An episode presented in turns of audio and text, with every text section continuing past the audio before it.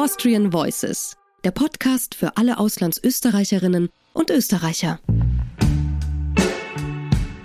Liebe Hörerinnen und Hörer, ganz herzlich willkommen bei Austrian Voices.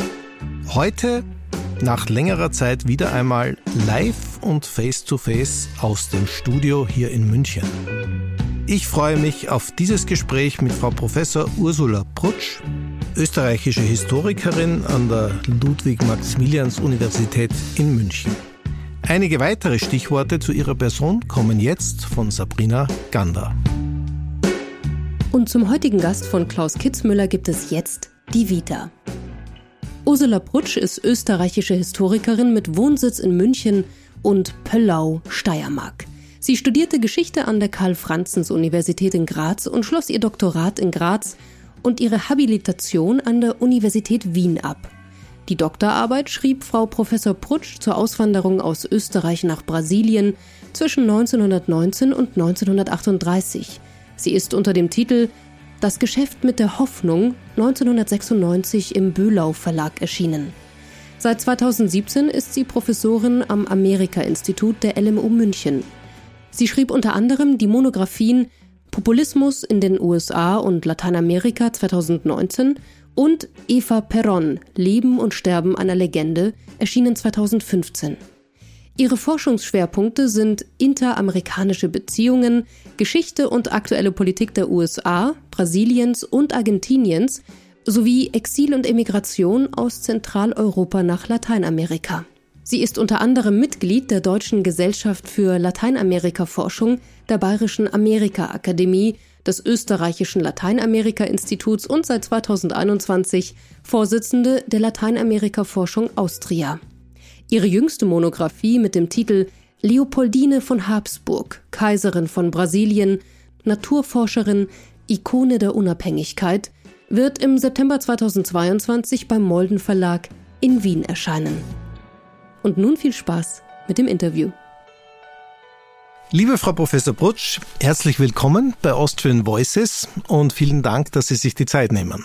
Vielen Dank für die nette Einladung. Ja, das ist uns ein großes Vergnügen, vor allem weil, ich habe es schon gesagt, wir heute mal von Angesicht zu Angesicht reden können, was in diesem Podcast sehr selten der Fall ist, weil wir meistens äh, Online-Aufnahmen haben irgendwohin auf der Welt. Umso schöner, wenn wir es mal so machen können. Frau Professor Brutsch, Sie sind, äh, so haben Sie es mir geschrieben, eine oder betrachten sich als äh, halbe Auslandsösterreicherin. Ähm, vielleicht erklären Sie uns kurz dazu die Umstände. Äh, Sie haben einen Hauptwohnsitz und Ihren Job äh, als Professorin hier in München, aber wohnen zu einem guten Teil noch immer in Österreich. Ja, das ist richtig. Äh, ich habe auch viele Jahre in Frankreich gelebt und habe mich dann entschlossen, in meinen Heimatort in die Steiermark wieder zurückzuziehen. Und der Job hat sich dann eben in München angeboten.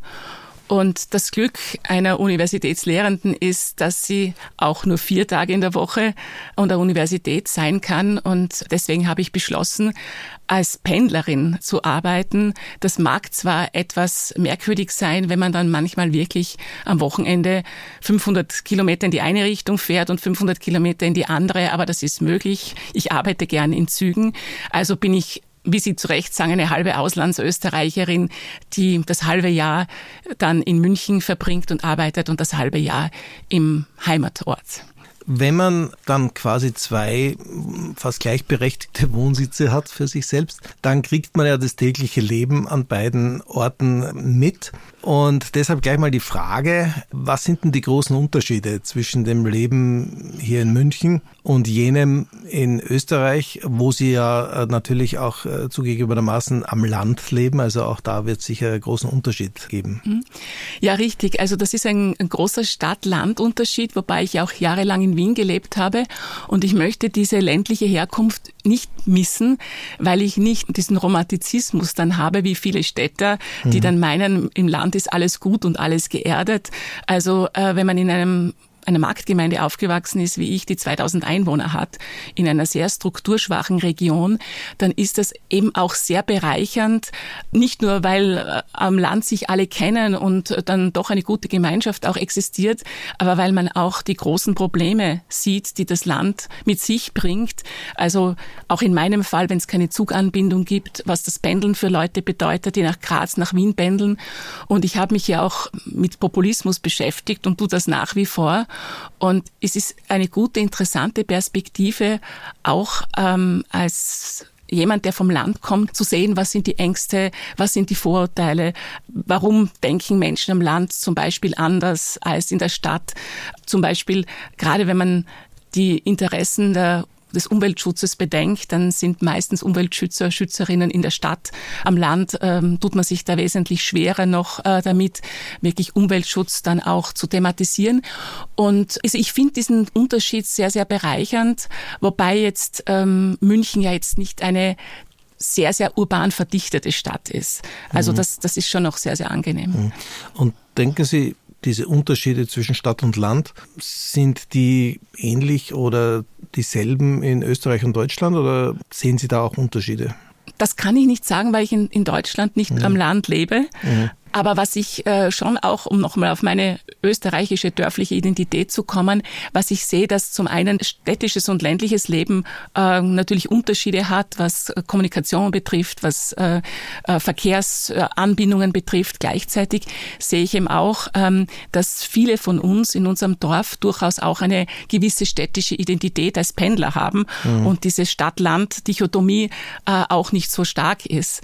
Und deswegen ähm, aber wie gesagt, in München lebe ich nicht auf dem Land, also ich kann das nicht sagen. Okay, dann nochmal auf einer anderen Ebene der Vergleich. Äh, wie gesagt, Sie, mhm. Sie kriegen es ja quasi permanent äh, mit. Äh, was sind denn die großen Unterschiede heute, würden Sie sagen, zwischen Österreich und Deutschland, unabhängig davon, ob man am Land oder in der Stadt lebt? Ähm, also für mich äh, sind die Unterschiede schon äh, soziale. Also ich meine schon, dass bei allen ökonomischen Schwierigkeiten, die es jetzt gerade gibt durch die Teuerungen äh, im Energiesektor, bei Mieten und ähm, auch im Verkehr, ich den Eindruck habe, dass die Gesellschaft in Österreich ein wenig egalitärer ist als in Deutschland, was mich auch selbst betrifft. Es ist ein großer Unterschied, ob man zum Beispiel 14 Gehälter hat oder 12 Gehälter. Ich denke mir, ähm, da wissen viele Österreicher, Österreicherinnen nicht, äh, welche Privilegien sie haben, äh, weil es ja viele EU-Länder Länder gibt, die nicht diese 14 Gehälter haben. Ähm, ich habe ja lange auch in Wien gelebt. Ich finde, dass Österreich eine sehr, sehr gute Infrastruktur hat, ein, wenn man sich Wien anschaut, auch weil ich viel pendle, dass Österreich insgesamt ähm, eine gute Infrastruktur, was die Bahn betrifft, hat. Das war für mich eine große Enttäuschung zu sehen. In Deutschland wie schlecht die Deutsche Bahn funktioniert. Mhm. Und wenn ich das jetzt auf mein persönliches ähm, Universitätsumfeld äh, umlege, muss ich schon auch sagen, dass in Österreich es zwar diese Pragmatisierungen oder Verbeamtungen nicht mehr gibt und dann wird gerne nach Deutschland geschaut. Man sagt, ja, in Deutschland sind die Dinge besser. Dem ist nicht so, weil in Deutschland Verbeamtungen ja auch befristet sind, weil man in den letzten 20 Jahren vieles gekürzt hat in unserem Job, etwa Bezahlung für Betreuung von Bachelorarbeiten, Masterarbeiten, Doktorarbeiten. Das macht schon einen beträchtlichen Teil mhm. unserer Arbeit aus. Das existiert in Österreich noch. Also von meiner Perspektive habe ich schon den Eindruck, dass sich's in Österreich ein wenig besser lebt als in Deutschland. Also tendenziell durchaus Vorteile für einen äh, Standort Österreich, äh, obwohl wir heutzutage oft moniert wird, äh, Lebenshaltungskosten, insbesondere Lebensmittelpreise oder so, in Österreich deutlich höher sind als in Deutschland. Ähm, na gut, dafür gibt es ein 13. und 14. Monatsgehalt und dann in Österreich gibt es natürlich dieses sehr starke West-Ost-Gefälle. Und da bin ich dann schon etwas privilegiert als jemand, der in der Oststeiermark lebt, mhm. wo das äh, Preis-Leistungs-Verhältnis wesentlich günstiger ist als in sehr starken Tourismusregionen. Ja. Ich meine, das Thema mit dem 13., 14. Gehalt, mhm. das äh, kommt mir auch äh, sehr oft unter, weil ja auch ich äh, relativ viel Zeit in Österreich verbringe. Am Ende des Tages denke ich mir immer, wie äh, in den meisten Gegenden der Welt, es geht ja äh, um das Jahreseinkommen. Nicht? auch da, aber da stimme ich Ihnen zu, wird das in Österreich sehr oft übersehen, weil für die Österreicher Angestellte per se ist äh, das 13., 14. völlig normal, ja. Und wenn man dann Monatsgehälter vergleicht, gerät man schnell auf eine schiefe Ebene. Stimmt. Man sagt, ach, so wenig und dann, ja, okay, mhm. 13 ist 14. Ich meine, auch das Pensionsalter, ne? Also ich sehe ja, in, viele meiner Kolleginnen in, in Österreich gehen mit 62 in Pension, maximal 65, hier in Bayern ist 67. Also das ist schon auch... Äh, auch noch ein Unterschied. Ja, vor allem bei Frauen. Ne? Da genau. ist ja der Unterschied ja. noch eklatant, um das jenen Hörerinnen und Hörern auch nochmal deutlich zu machen, die es vielleicht nicht so wissen. In Österreich gab es ja bis vor ganz kurzem ein Pensionsalter für Frauen von 60. Ne? Also da ist der Unterschied äh, zu ganz vielen äh, Ländern, auch in Europa, äh, ja eklatant. Sie haben in unserem Vorgespräch mal kurz erwähnt, dass Sie sich als äh, akademische Gastarbeiterin äh, fühlen oder deklarieren. Das hat so ein bisschen einen Unterton, der mich an die 80er, 90er Jahre erinnert, des vorigen Jahrhunderts, als auch ich nach Deutschland kam, wo ich das in München durchaus auch gespürt habe. Ist es tatsächlich für Sie heute auch noch so die Situation, dass Sie in Deutschland in Ihrem beruflichen Bereich als Gastarbeiterin sich empfinden? Äh, ich habe das etwas ironisch provokant gemeint, äh, vor allem auf die Lebenssituation bezogen, weil ich eben tatsächlich äh, Deutschland vor allem als Arbeitsland sehe und dann das, was ich verdiene, dann quasi in Österreich investiere okay. und dann diese langen Pendelzeiten. Aber ich habe schon den Eindruck, dass man in Deutschland, auch gerade an der Universität zunächst einmal, ich würde nicht sagen als Person zweiter Klasse gesehen wird, aber ich sage es manchmal so als eine Art von Hinterbayerin. Also in Deutschland äh, gilt schon die Vorstellung, es ist ein sehr leistungsstarkes Land, das auch sehr stolz sein kann auf, auf das, was es geschafft hat, aber auch meint, so die beste aller Gesellschaften geschaffen zu haben. Und es gibt dann äh, gewisse Vorbehalte Österreichern gegenüber, als seien wir die Langsamen, die Gemütlichen, die Umständlichen, als seien wir nicht so effizient. Und in dem, im universitären Umfeld ist es ganz massiv. Man muss sich als Österreicherin, habe ich den Eindruck und auch die Erfahrung gemacht, mhm. drei bis viermal beweisen, bis man auf Augenhöhe akzeptiert wird. Und das ist jetzt ganz massiv, gerade in den Bestellungspolitiken. Also in Österreich, gerade im universitären Bereich, werden ja fast nur mehr Deutsche äh, bestellt. Äh, man hat ja auch im eigenen Land mittlerweile große Schwierigkeiten, dann einen Job zu bekommen.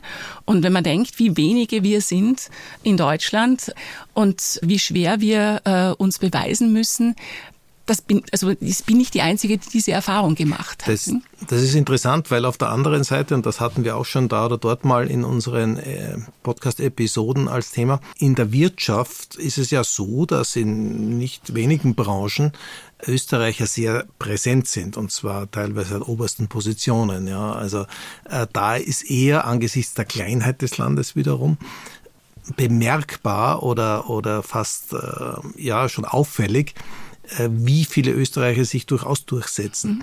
Sie haben ja schon angeschnitten, also es gibt durchaus Unterschiede auch in den Arbeitsbedingungen an Universitäten. Wo sehen Sie denn außer den Einkommensverhältnissen etc., über die wir schon gesprochen haben, Pensionsansprüche, Pensionsalter, äh, wo sehen Sie denn Vorteile des österreichischen Universitätssystems heutzutage? Ich sehe kaum Vorteile des österreichischen Universitätssystems in den strukturellen Bedingungen, weil äh, die österreichischen Universitäten privatrechtlich sind und es keine Instanz mehr ober ihnen gibt, die äh, kontrollieren, ob die Bestellungen immer gut und ehrlich und äh, nach Qualitätskriterien abgehen, sodass sich in österreichischen Universitäten ein erschütterndes Lobbywesen entwickelt hat.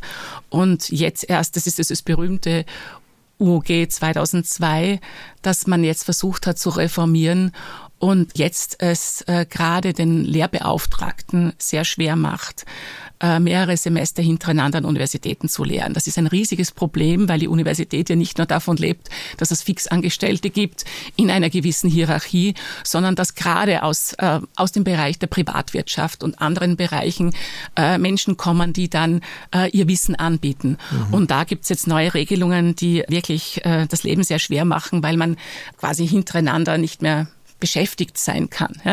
Und ich muss leider sagen, dass ich schon den Eindruck habe, jetzt leider für Österreich, dass es durchaus auch an der, an der Qualität mangelt. Also das sehe ich wieder im Bereich der, nur der Geisteswissenschaften, in denen ich tätig bin. Anderes kann ich nicht bewerten. Ich habe das Glück, an der Ludwig-Maximilians-Universität zu arbeiten, die die bestgerenkte Universität in Deutschland ist. Und das ist einfach ein anderes kreatives Umfeld als das, wie ich es in Graz äh, erlebt habe. Und das hat meiner Meinung nach auch schon damit zu tun, äh, und da komme ich wieder auf das zurück, was ich gesagt habe, dass Österreicher, Österreicherinnen äh, auch eine Art von Neidkultur entwickeln können, wenn man erfolgreich ist, wenn man mal im Ausland war, zurückkommen will, eher abgeblockt wird und dass dann aber für diesen sehr, sehr großen deutschen universitären Markt, der all diese jungen, gut ausgebildeten Menschen nicht aufnehmen kann, Österreich eine Art von Koloniefunktion hat. Mhm. Und dann kommen zwar auch gute, aber es kommen wirklich auch viele in den letzten Jahren, die ähm, ich sage ich jetzt mal sehr provokant, aber ich sage es trotzdem ehrlich, nicht die erste Kategorie sind. Mhm. Und das wirkt sich ganz deutlich aus. Man sieht ja, wo Österreich steht im internationalen Vergleich. Ne? Äh, es wird zwar jetzt die ganze Zeit Internationalität predigt, die aber in großem Ausmaß eine Germanisierung ist. Mhm. Also Sie haben allein in Graz 80 Prozent der Professoren, Professorinnen, die Deutsche sind. 80 Prozent. Ja, und das ist natürlich alles andere als gut, mhm. äh, vor allem für den österreichischen Nachwuchs. Deswegen mache ich mir auch wirklich Sorge, dass ähm, in Österreich dann quasi nur diese Nischen für das Ausland, wie sprich österreichische Literatur oder Geschichte von Österreichern besetzt wird, aber alles, was Internationalität äh, ist, dann nicht mehr. Also Sie haben diverse Institute in Österreich, die Kunstgeschichte in Wien, die Romanistik in Wien, wo nur noch deutsche Professoren sind. Und da könnte man sagen, in der Romanistik, warum keine Italiener, warum nicht Franzosen? Und da ähm, finde ich, zumindestens die Universität München und an der arbeite ich seit 15 Jahren, bemüht sich da schon um eine größere Differenzierung. Da sind wir eben auch einige Österreicher, Österreicherinnen jetzt mhm. äh, gerade an der Geschichte.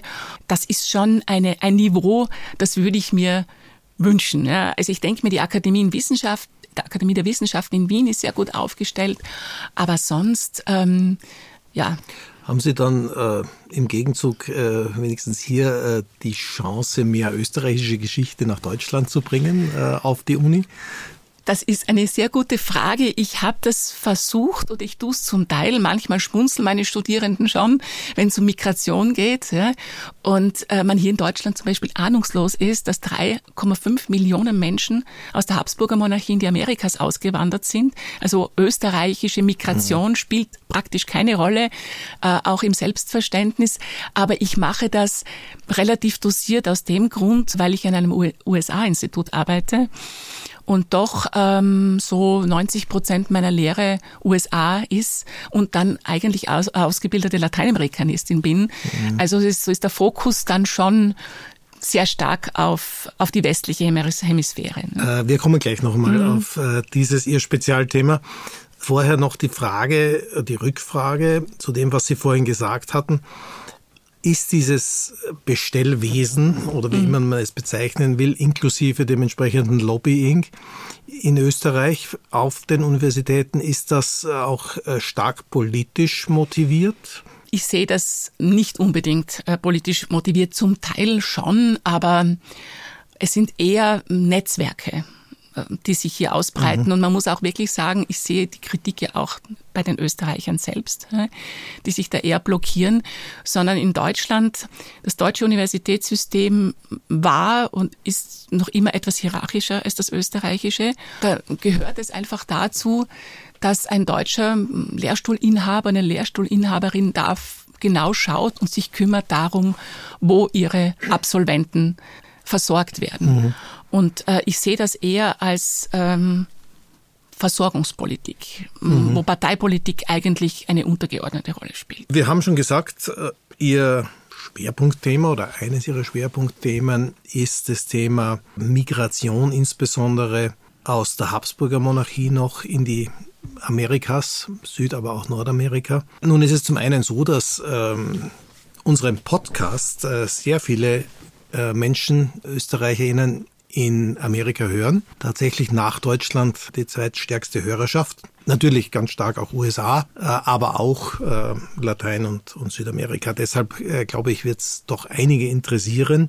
Österreich in seiner großen Form vor 1918 und in seiner mhm. kleinen Form danach prägt ja eine wechselhafte Geschichte von Emigration und Immigration, jetzt würde ich mal ganz grosso modo sagen. War diese Auswanderungswelle, die Sie schon erwähnt hatten, in der Habsburger Monarchie, ich denke auch stark zum Ende hin der Habsburger Monarchie, äh, war das die erste große Migrationswelle des Landes? Das ist eine sehr wichtige Frage und ich kann die auch äh, jetzt nur beantworten, so wie die Quellenlage ist.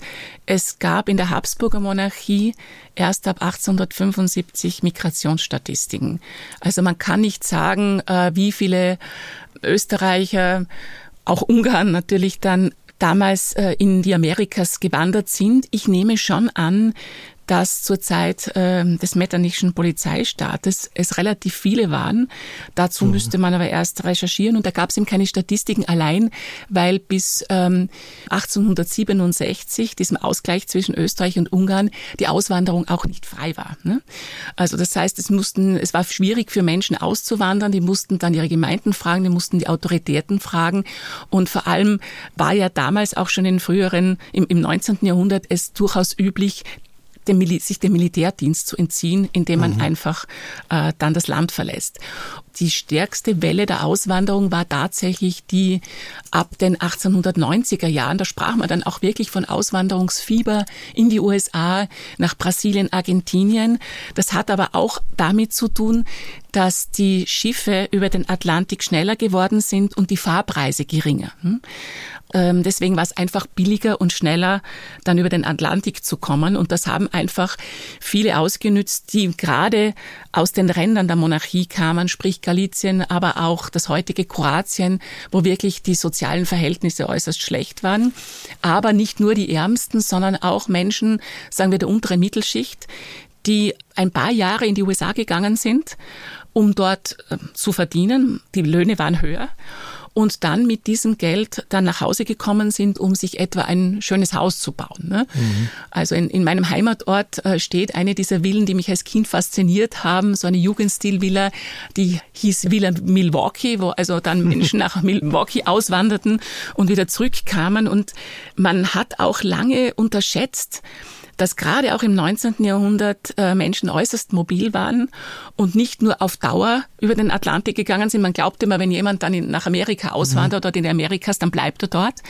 Aber es gibt spannende Untersuchungen, in denen man dann zum Beispiel die Einwanderungsstatistiken in Ellis Island analysiert hat, wo dann die Frage gestellt wurde von den Behörden, waren Sie schon einmal in den USA?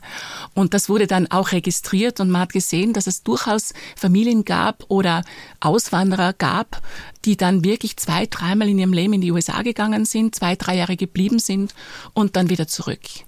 Das ist sehr interessant, weil das hat man wirklich nicht so sehr am Radar.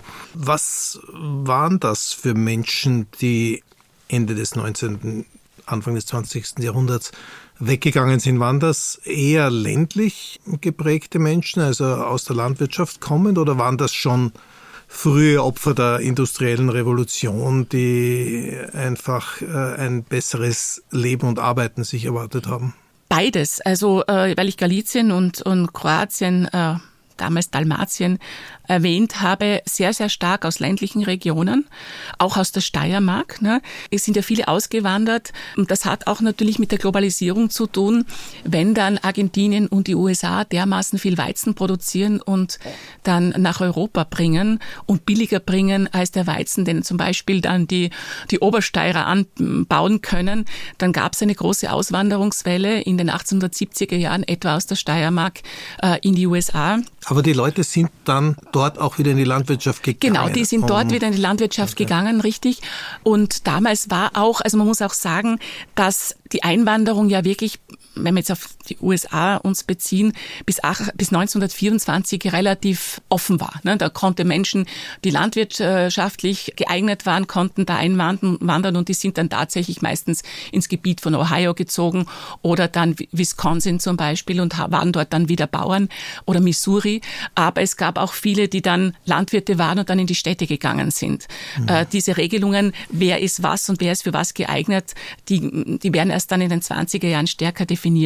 Aber um ein anderes Beispiel zu bringen, und zwar gab es nicht nur die berühmte Wirtschaftskrise von 1873, die Österreich sehr getroffen hat, aber die dann auch eine Krise in der Industrie war, wo dann zum Beispiel im oberösterreichischen Steyr in der Waffenfabrik, die ja international tätig war und sehr bedeutend war, plötzlich die Produktion eingebrochen ist und Menschen aus Steyr ausgewandert sind. Und da ist dann eine Gruppe 1891, 92 nach Brasilien gegangen, nach Südbrasilien. Und die waren dann nicht mehr als Waffenbauer tätig, sondern mussten zwangsläufig in die, in die Landwirtschaft gehen oder haben dann äh, verschiedene Jobs gehabt als Händler oder mhm. andere Gewerbetreibenden.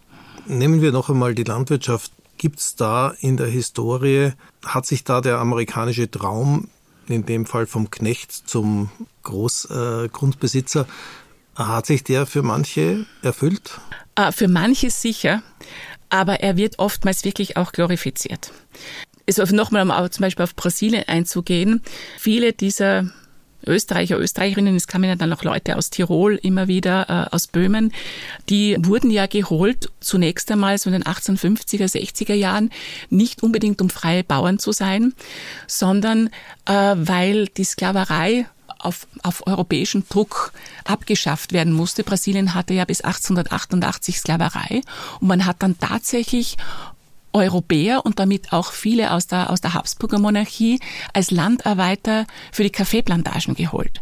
Und das war alles andere als ein schönes Leben. Die waren, ich bin jetzt vorsichtig damit zu sagen, in sklavenähnlichen Zuständen, aber sie, sie waren praktisch unfrei. Also die haben einmal sieben bis zehn Jahre ihre Passagekosten abarbeiten müssen. Dann hat man die Ausweisdokumente abgenommen und die waren da wirklich ärmlichste Landarbeiter. Oh, das war durchaus üblich. Äh, ähm, amerikanische Traum wurde in den USA stärker möglich. Das hat auch mit der Art der Landverteilung zu tun. Also Brasilien, Argentinien sind Gebiete, wo Großgrundbesitz dominiert hat. Und in den USA hat dann äh, Abraham Lincoln ein ganz wegweisendes Gesetz gemacht, diesen berühmten Homestead Act, wo er tatsächlich ermöglicht hat, für viele Europäer die verschuldet waren, denen es schlecht ging, sehr, sehr billig Land abzugeben. Ne? Das ist dann diese, das sind dann diese Migrationswellen in den mittleren Westen und da war das dann tatsächlich möglich. Aber auch hier müsste man sich genau anschauen, welche, welche Chancen haben die Leute gehabt? Wie gut war das Land, das man ihnen verkauft hat? Mhm. Ne? Da gab es ja dann auch Spekulantentum, Leute, die sich bereichert haben als Zwischenhändler von Land. Und gerade nach dem amerikanischen Bürgerkrieg, wo dann Großkonzerne wie auch Eisenbahngesellschaften oder auch Banken sich riesige Ländereien und Farmen gekauft haben, da haben es dann auch diese Kleinbauern, die zum, zum großen Teil auch aus Europa kamen, so richtig schwer gehabt, sich dann auch zu behaupten und vor allem dann auch ihre Produkte auf größere Märkte zu bringen. Und deswegen gab es dann auch diese erste populistische Bewegung in den 1880er Jahren, 1890er Jahren, die so eine progressive Graswurzelbewegung war, weil es eben so viele Menschen gegeben hat, äh, die mit ihrem Land auch nicht äh, mehr auskommen konnten. Mhm. Sie sprachen von über drei Millionen, die mhm. in dieser Zeit äh, das damalige Staatsgebiet der Habsburger Monarchie verlassen haben. Weiß man, wie viele von denen zurückgekommen sind, wie viele blieben, wie viele Nachkommen es da gibt äh, oder ähnliches? Das weiß man nicht. Weiß man nicht. Nein. Aber es gibt ja bis heute äh, durchaus Schwerpunkte, wo Österreicher in größeren Mengen, sage ich mal, äh, auftreten. Geborene Österreicher oder, oder Menschen mit österreichischem Hintergrund. Das gilt auf jeden Fall für die USA, was ich weiß. Gilt es auch für Südamerika? Ja, schon. Vor allem ähm, in den Städten natürlich, São Paulo war äußerst beliebt in Brasilien, Rio de Janeiro auch, dann vor allem natürlich Südbrasilien, weil sich dort klimatisch leichter aushalten lässt und vor allem europäische Formen der Landwirtschaft dort möglich mhm. waren. Der bekannteste bekannteste Österreicher Dorf oder Österreicher Stadt in Brasilien ist 13 Linden. Trece Dillas äh, im Bundesstaat Santa Catarina. Da sind über 1000 Österreicher in den 30er Jahren hin ausgewandert. Das war auch relativ gut organisiert mit dem ehemaligen Landwirtschaftsminister Andreas Thaler, äh, weil einfach Tiroler Bauern durch diese 1000 Mark Sperre durch Hitler ihre Lebensgrundlage verloren haben. Also da sind äh, in, in Südbrasilien viele, dann natürlich auch in Argentinien, dann hier Buenos Aires und auch um auf die auf die Habsburger Monarchie zurückzukommen, in Nordargentinien, nicht weit von der paraguayischen Grenze entfernt, sind viele Polen und Ukrainer, damals Österreicher, aus Galizien ausgewandert, die ein elendes Leben hatten, lange Zeit, aber heute ganz erfolgreich in der Mathe-Industrie sind. Also das ist, das ist ganz unterschiedlich. Aber die meisten Österreicher in Südamerika sind logischerweise nach Argentinien oder Brasilien gegangen, weil es einfach viel teurer und weiter war, ähm, nach Peru oder nach Kolumbien zu gehen. Aber das deckt sich, wenn ich das nicht ganz falsch im Kopf habe, das deckt sich schon auch weitgehend mit äh, den deutschen Schwerpunkten dort, oder?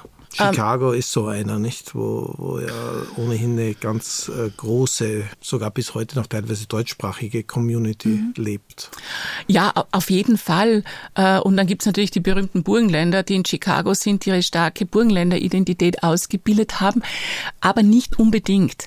Also äh, wenn man in die Migrationsgeschichte äh, zurückgeht und wenn ich noch einmal jetzt Brasilien hernehme, es gibt ähm, ja viele, die aus dem, dem Trentino gekommen sind, aus Südtirol Südtirol, mhm. die in Brasilien zum Beispiel eine eigene Trentiner Südtiroler Identität haben, weil sie zweisprachig waren, deutschsprachig äh, und italienisch und die jetzt gerade erst, und das ist so spannend, wie das über die sozialen Medien äh, funktioniert, mhm. wo sich praktisch jetzt ein Netzwerk der Trentiner Auswanderung gebildet hat, der Nachkommen, die er zurückreicht, eben bis in die 1890er Jahre. Und also ich habe mich im vor allem in meiner Forschung konzentriert auf Südamerika und da muss man wirklich schauen, wenn es Kulturvereine sind, sind, ja, dann äh, freilich äh, tun sich Deutsche, Schweizer, Österreicher zusammen, wenn es darum geht, einen Kanon der deutschsprachigen Literatur im Theater, in der Literatur äh, dann auch zu, zu pflegen. Aber im 19. Jahrhundert äh, konnte das auch ähm, ähm, einen großen Unterschied ausmachen, ob jemand ein protestantischer Deutscher war oder ein katholischer Österreicher. Und da war dann die Sprache nicht so verbindend, wie man glaubt, weil sich gerade, ähm, da ja der Katholizismus die Staatsreligion in Österreich war, wäre es für viele undenkbar gewesen, äh, sich zum Beispiel mit protestantischen Deutschen zusammenzutun. Und dann hat man sich dann halt wieder mit äh, ja, Südtirolern, äh, die damals ja keine Südtiroler waren, sondern Tiroler, verbunden. Und ähm, also das müsste, muss man sich genau anschauen, äh, wie dann diese einzelnen Communities miteinander funktioniert haben.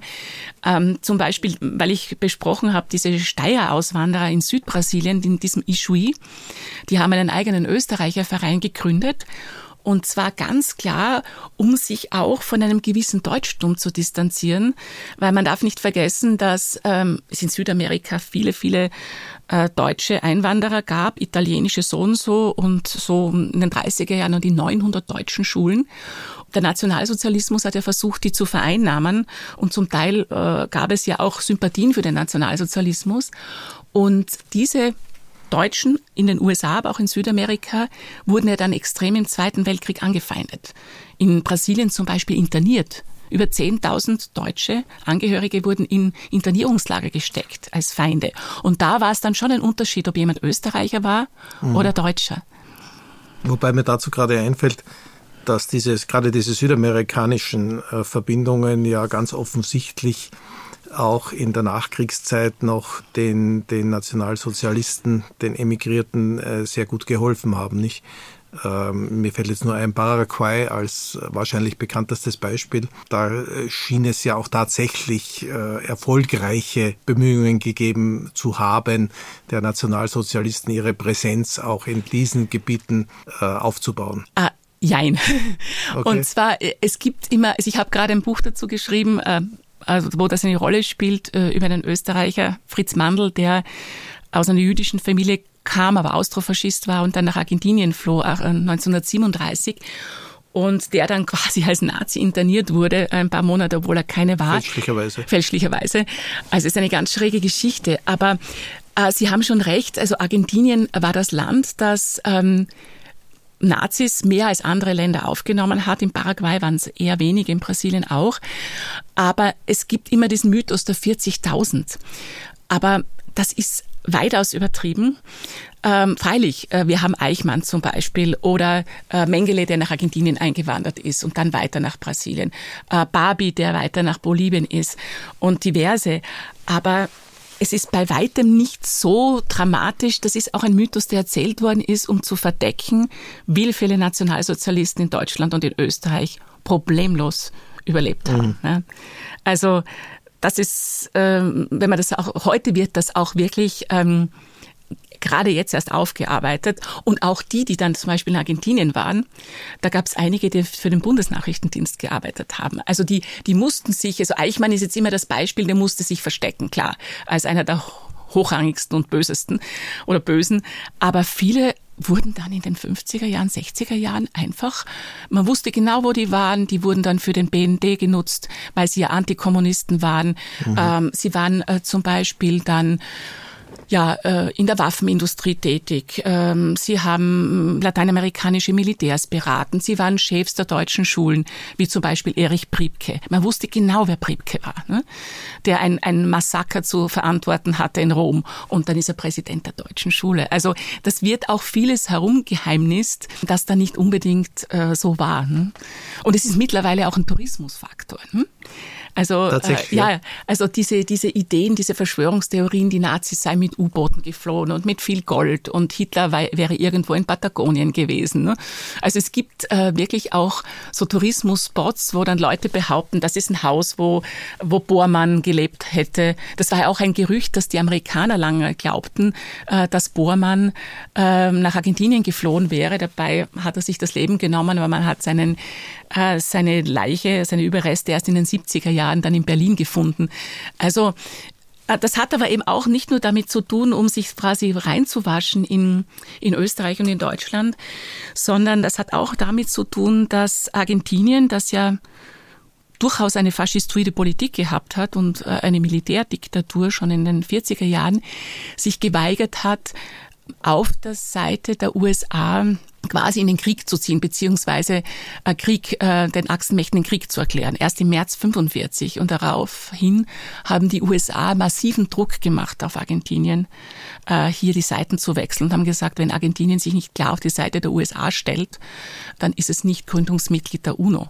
Und dann haben die USA dann eben auch diesen, diese Vorstellung eines faschistischen Argentinien überhöht und haben sehr, sehr stark, äh, fast manisch nach Nationalsozialisten gesucht. Und später dann, als sozusagen der Kalte Krieg so richtig floriert hat, war es den USA relativ egal, mhm. wie viele Nationalsozialisten in Argentinien sind oder nicht. Mhm. Und auch die damals aktuelle Situation in Argentinien wurde ja eher umgekehrt dann benutzt, nicht? Genau. Ja. Aus der Historie betrachtet. Lassen Sie mich noch ein Stichwort rausnehmen aus dem, was Sie vorhin erwähnt hatten. Das war das Thema speziell burgenländische Auswanderung. Da gab es ja auch eine vergleichsweise für das kleine Bundesland massive Auswanderungswelle. Die war aber, wenn ich richtig bin, äh, eher in den 30er Jahren angesiedelt, also zwischen den Kriegen. Genau, ja, in den 20er, 30er Jahren, ja. Das war eine Armuts-, eine, eine Wirtschaftsemigration, äh, auch primär aus Agrargebieten heraus? Ja, also das war eine Armutswanderung ähm, vor allem auch aus dem Südburgenland sehr, sehr stark. Und ähm, ich glaube, es gibt kaum keinen Bezirk oder kaum eine Familie im Burgenland, die nicht einen Auswanderer äh, in die USA hatte. Und das ist auch im Burgenland kann man auch sehr schön zeigen, wie dann Familienauswanderung äh, und Familiennachzug funktioniert hat.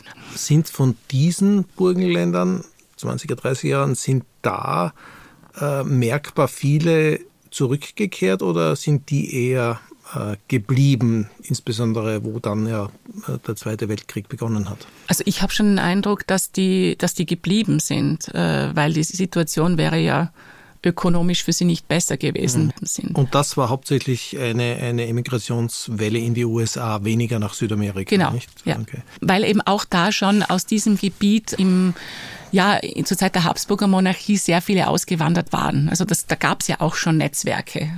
Die nächste große Welle war ja dann natürlich die politische Emigration, die erzwungene in den 30er Jahren.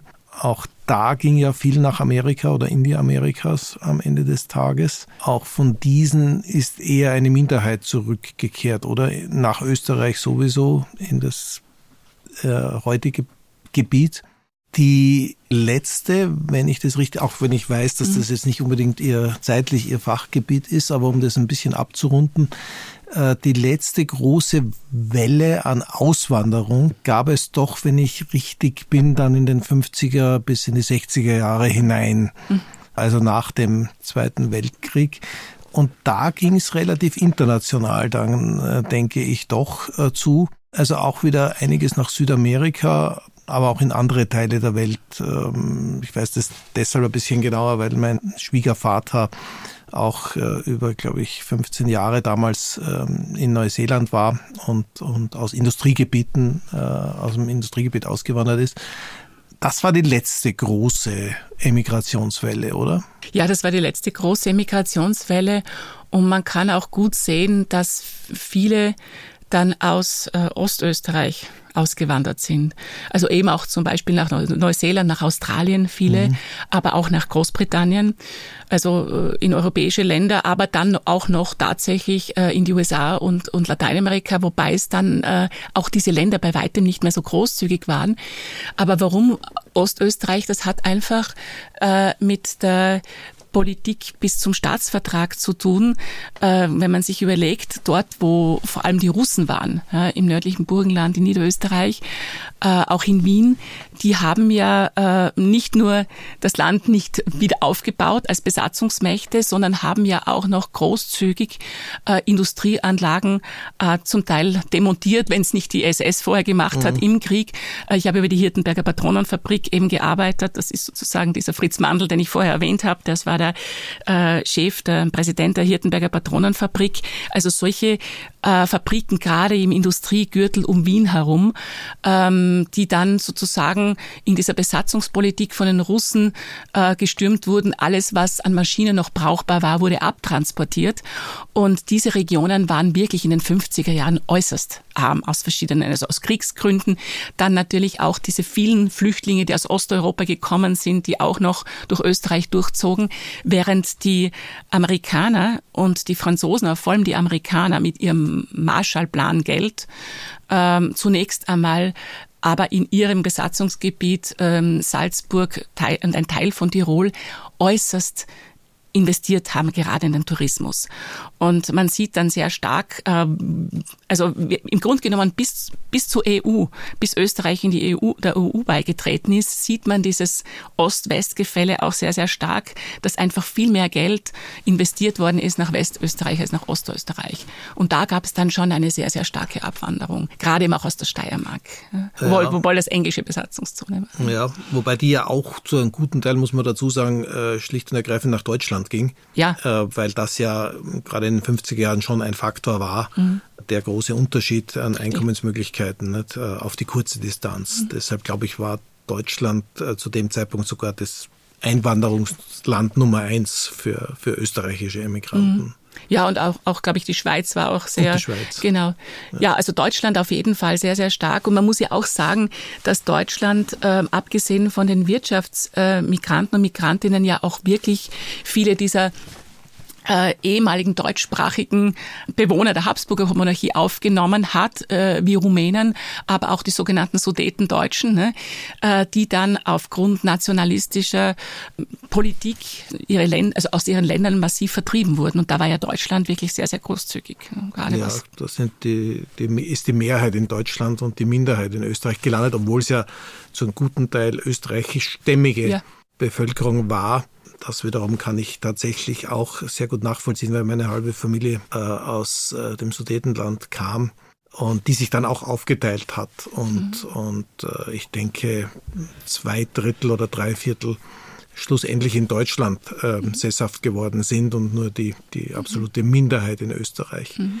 Was, denke ich, mit einer Grundsatzpolitik zu tun hat, die sich, wenn wir das ein bisschen breiter betrachten, lange Zeit äh, in Österreich durchgezogen hat. Also äh, obwohl Österreich ja durchaus auch ein Einwanderungsland ist, was keiner bestreiten wird, so waren die Restriktionen immer vergleichsweise groß, ähm, wenn ich das so im Überblick im Kopf habe. Würden Sie dem zustimmen? Ja, auf jeden Fall.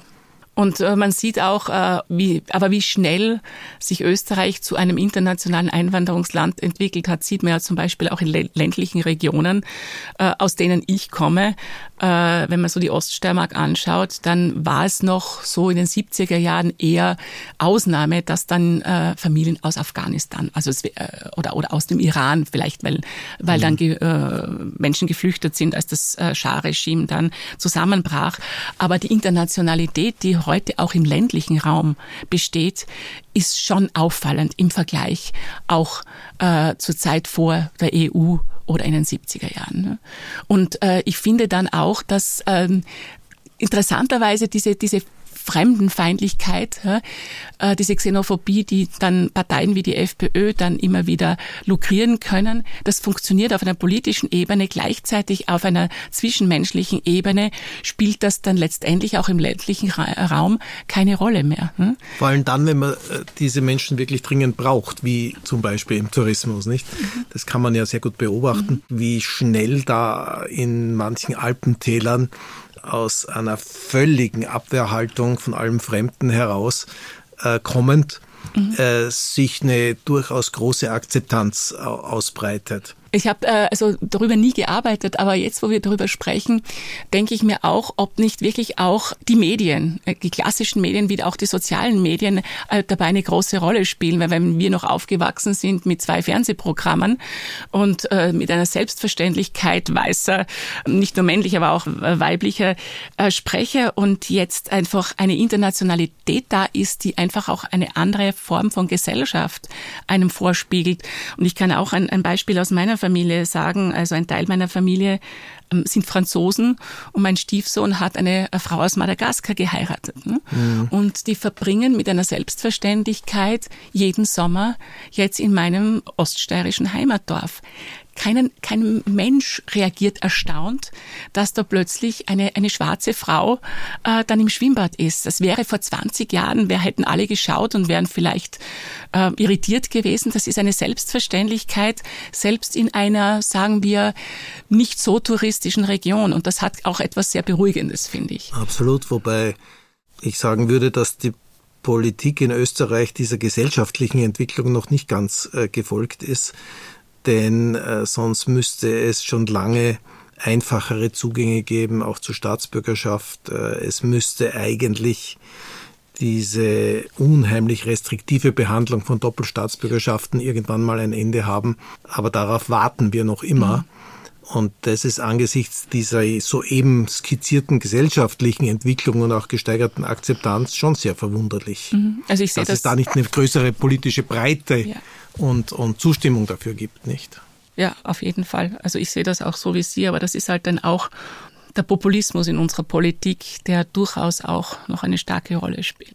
Ja, jetzt haben wir einen schönen Bogen äh, gezogen äh, von der Migration äh, aus der Habsburger Monarchie bis zur Staatsbürgerschaftspolitik heute fast. Ich äh, möchte mich herzlich bedanken. Äh, es war absolut interessant. Ich hoffe auch für unsere Hörerinnen und Hörer und aufschlussreich. Sie werden auch weiterhin quasi zwei Wohnsitze haben, wenn ich das richtig verstanden habe. Das heißt, das Pendeln zwischen den zwei nicht so unterschiedlichen Welten in, in äh, der Steiermark und in München wird weitergehen. Ganz langfristig eher Österreich, eher Deutschland, Österreich. Langfristig Österreich, ja. Also ich werde auf jeden Fall bis zu meiner Pension in Deutschland Rente hier arbeiten, weil mir da die Arbeit an der LMU München wirklich sehr, sehr Spaß macht. Auch wenn es länger dauert als in Österreich. Ja, ja, äh, darauf habe ich, darauf hab ich mich schon eingestellt und der Vorteil meines Jobs ist ja, ähm, wir schreiben Bücher, ich schreibe sehr, sehr gerne Bücher. Das heißt, ich werde mich dann in die steirische Hügellandschaft zurückziehen und weiter Bücher schreiben und hoffentlich Vorträge halten. Und, äh, aber der Plan ist schon, dass, dass es dann sozusagen Österreich wird. Sehr schön. Dann alles Gute äh, für diese Zukunft und erstmal vielen herzlichen Dank fürs Kommen. Äh, war für mich äh, ein wunderbares Erlebnis, jetzt wieder mal face to face so ein Gespräch zu führen. Dankeschön. Ja, vielen Dank auch von meiner Seite. Ich fand, das war ein sehr angenehmes, sehr schönes und spannendes Gespräch. Wunderbar, danke Ihnen. Liebe Hörerinnen und Hörer, das war die zehnte Folge von Austrian Voices, Ihrem Podcast für alle AuslandsösterreicherInnen. Herzlichen Dank fürs Zuhören und wenn es Ihnen gefallen hat, dann empfehlen Sie uns doch bitte weiter. Und falls Sie dies noch nicht getan haben, abonnieren Sie den Podcast einfach, dann entgeht Ihnen keine Folge mehr. In diesem Sinne, einen schönen Sommer, wo auch immer Sie diesen verbringen und bis zum nächsten Mal.